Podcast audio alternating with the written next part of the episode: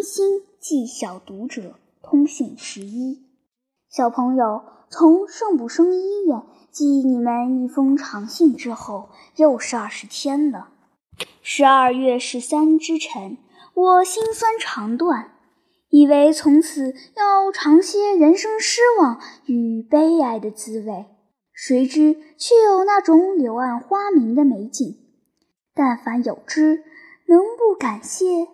小朋友们知道我不幸病了，我却没有想到这病是需休息的。所以当医生缓缓告诉我的时候，我几乎神经错乱。十三、十四两夜，凄清的星月射到我的床上，瘦长的载霜的白杨树影参错的满窗。我深深地觉出了宇宙间的凄楚与孤立，一年来的计划全归泡影，连我自己一生也不知是何底。秋风飒然，我的头垂在胸膛，我竟恨了西半球的月。一次是中秋前后两夜，第二次便是现在了。我竟不知明月能伤人至此。昏昏沉沉过了两日，十五早起，看见遍地是雪，空中游子飞舞，湖上明莺意态清绝。我肃然倚窗无语，对着卫兵纯洁的残颜，竟麻木。不知感谢。下午一乘车，几位师长带着心灰意冷的我，雪中驰过森林，上了青山，到了沙壤疗养院。如今窗外不是湖了，是四维三色之中，丛密的松林。将这座楼圈将起来，清绝、静绝。除一天几次火车来往，一道很浓的白烟从两重山色中窜过，隐隐的听见轮声之外，轻易没有什么信息。单弱的我，听着颓然的。在此住下了，一天一天的过去的生活总是很特别。十二岁以前玩伴读的时候不算外，这总是第一次抛弃一切，完全来与自然相对，以读书、冥想、赏月。看朝霞为日课，有时夜半醒来，万籁俱寂，皓月中天，忽然四顾，觉得心中一片空灵。我纵欲修心养性，哪得半年空闲，沐天席地的日子？百忙中，我求安慰。造物者，我对你安能不感谢？日月在空旷之中，我的注意力就有了更懂。早晨朝霞是否相同？夜中星辰是否移了位置？都成了我关心的事。在月亮左侧不远，一颗很光明的星是。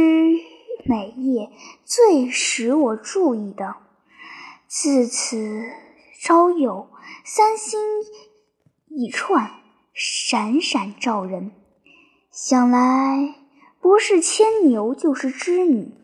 此外，秋星窈窕都罗列在我的枕前，就是我闭目凝睡之中，它们仍明明在上。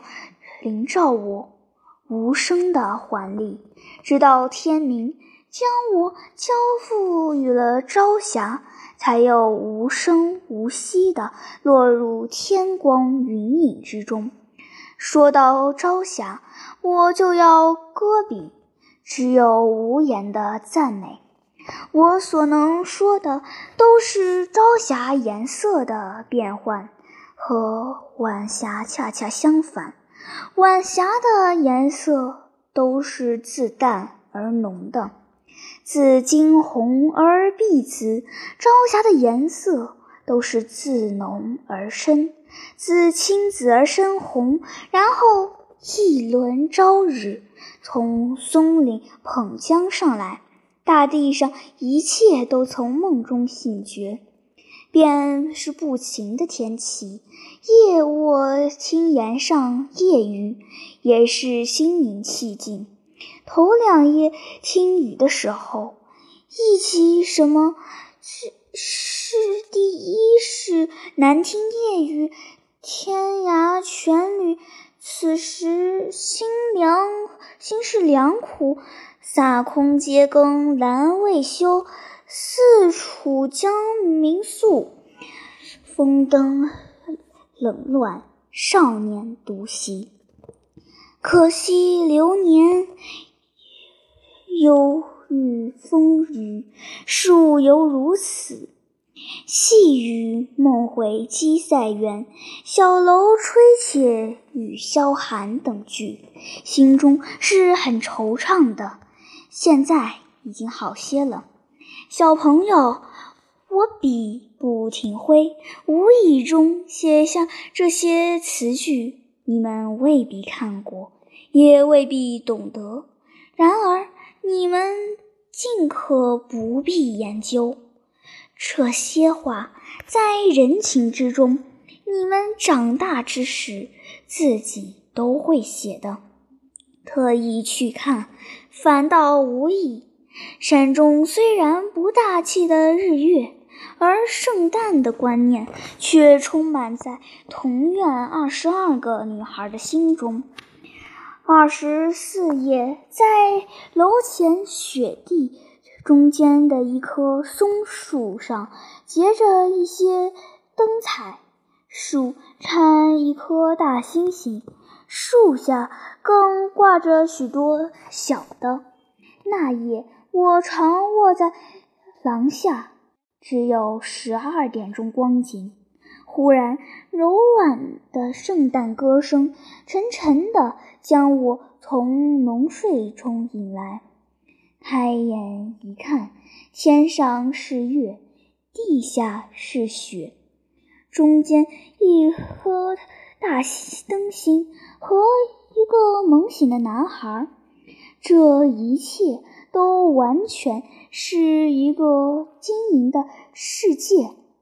想起一千九百二十三年前纯洁的婴孩今夜出世，似他完全的爱，似他完全的牺牲，这个彻底光明柔洁的也。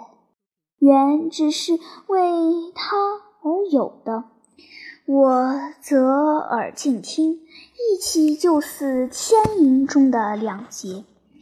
马槽里可能睡眠凝住天空，这清亮的歌声，珍重的朝雨，催他思绪，只想泪珠盈眶，血。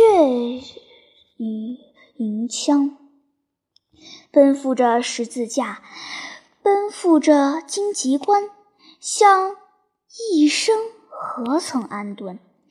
繁星在天，夜色深深，开始的附上醉淡千钧。此时心定如水，神清若水，默然肃然。直至歌声渐远，隐隐的只有虞山下孩童奔逐欢笑、祝贺之声。我又渐渐入梦里，梦见兵众背着四弦琴，似忧似喜地站在我面前，拉着最熟的调子，诗：我如何能离开你？声细如丝，若不胜清远，我凄婉而醒。天幕沉沉，正是圣诞日。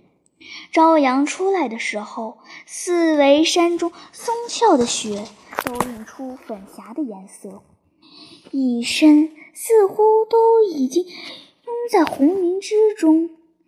纪宁自己已经先去，正在凝神。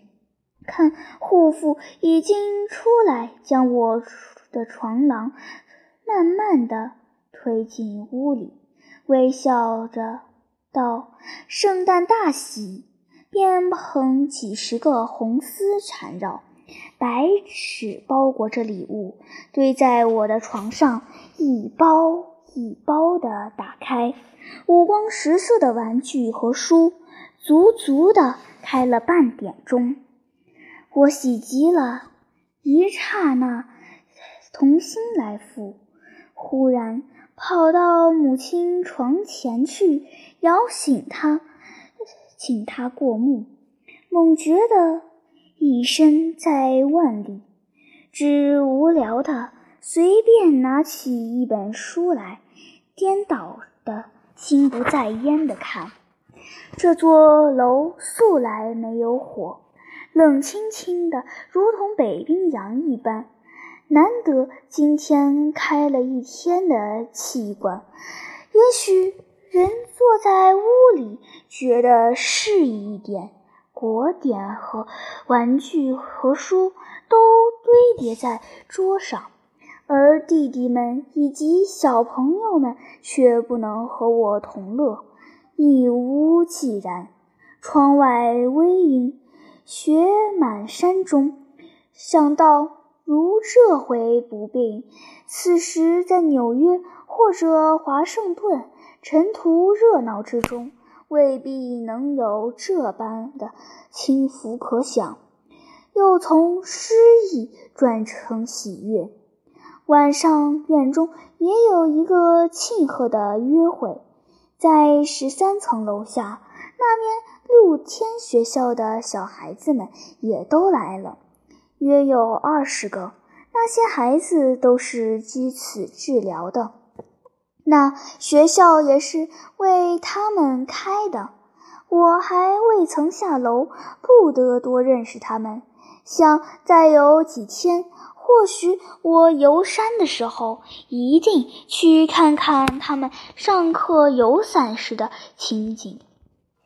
再告诉你们西半球带并行月的小朋友们的消息：厅中一棵装点的极灰的圣诞树，上面系着许多的礼物，医生一包一包的带下去，上面注有个人的名字，附着滑稽的诗一首，是互相取笑的句子。礼物也是极小极有趣的东西。我得了一支五彩漆管的铅笔，一端像橡皮帽子。那首诗是：“亲爱的，你天天在床上写字，写字必有一日犯了医院的规矩，墨水玷污了床单。给你一支铅笔。”还有橡皮，好好的用吧，可爱的孩子。医生、看护以及病人把那厅坐满了，集合八国的人，老的、少的，同着同调的曲，也到灯火辉煌，歌声嘹亮的过了一个完整的圣诞节。二十六日，大家都觉得。乏倦了，鸦雀无声的都早去安息。雪地上那一颗灯芯，却依然如同月光一般。我关上了屋里的灯，倚窗而立，忆起昨夜那群小孩子接过礼物，在三级五，聚精凝神，一层层打开包裹的光景，正在出神。外面敲门，进来了一个希腊的女孩子。她从晨黑中笑道：“好一个诗人呵！我不见灯光，以为你不在屋里呢。”我悄然一笑，才觉得自己在山间万径之中。自那时有了乡愁，恕我不写了。此信到今日，正是故国的新年，祝你们平安快乐。冰心，一九二三年十二月二十六日，沙壤疗养院。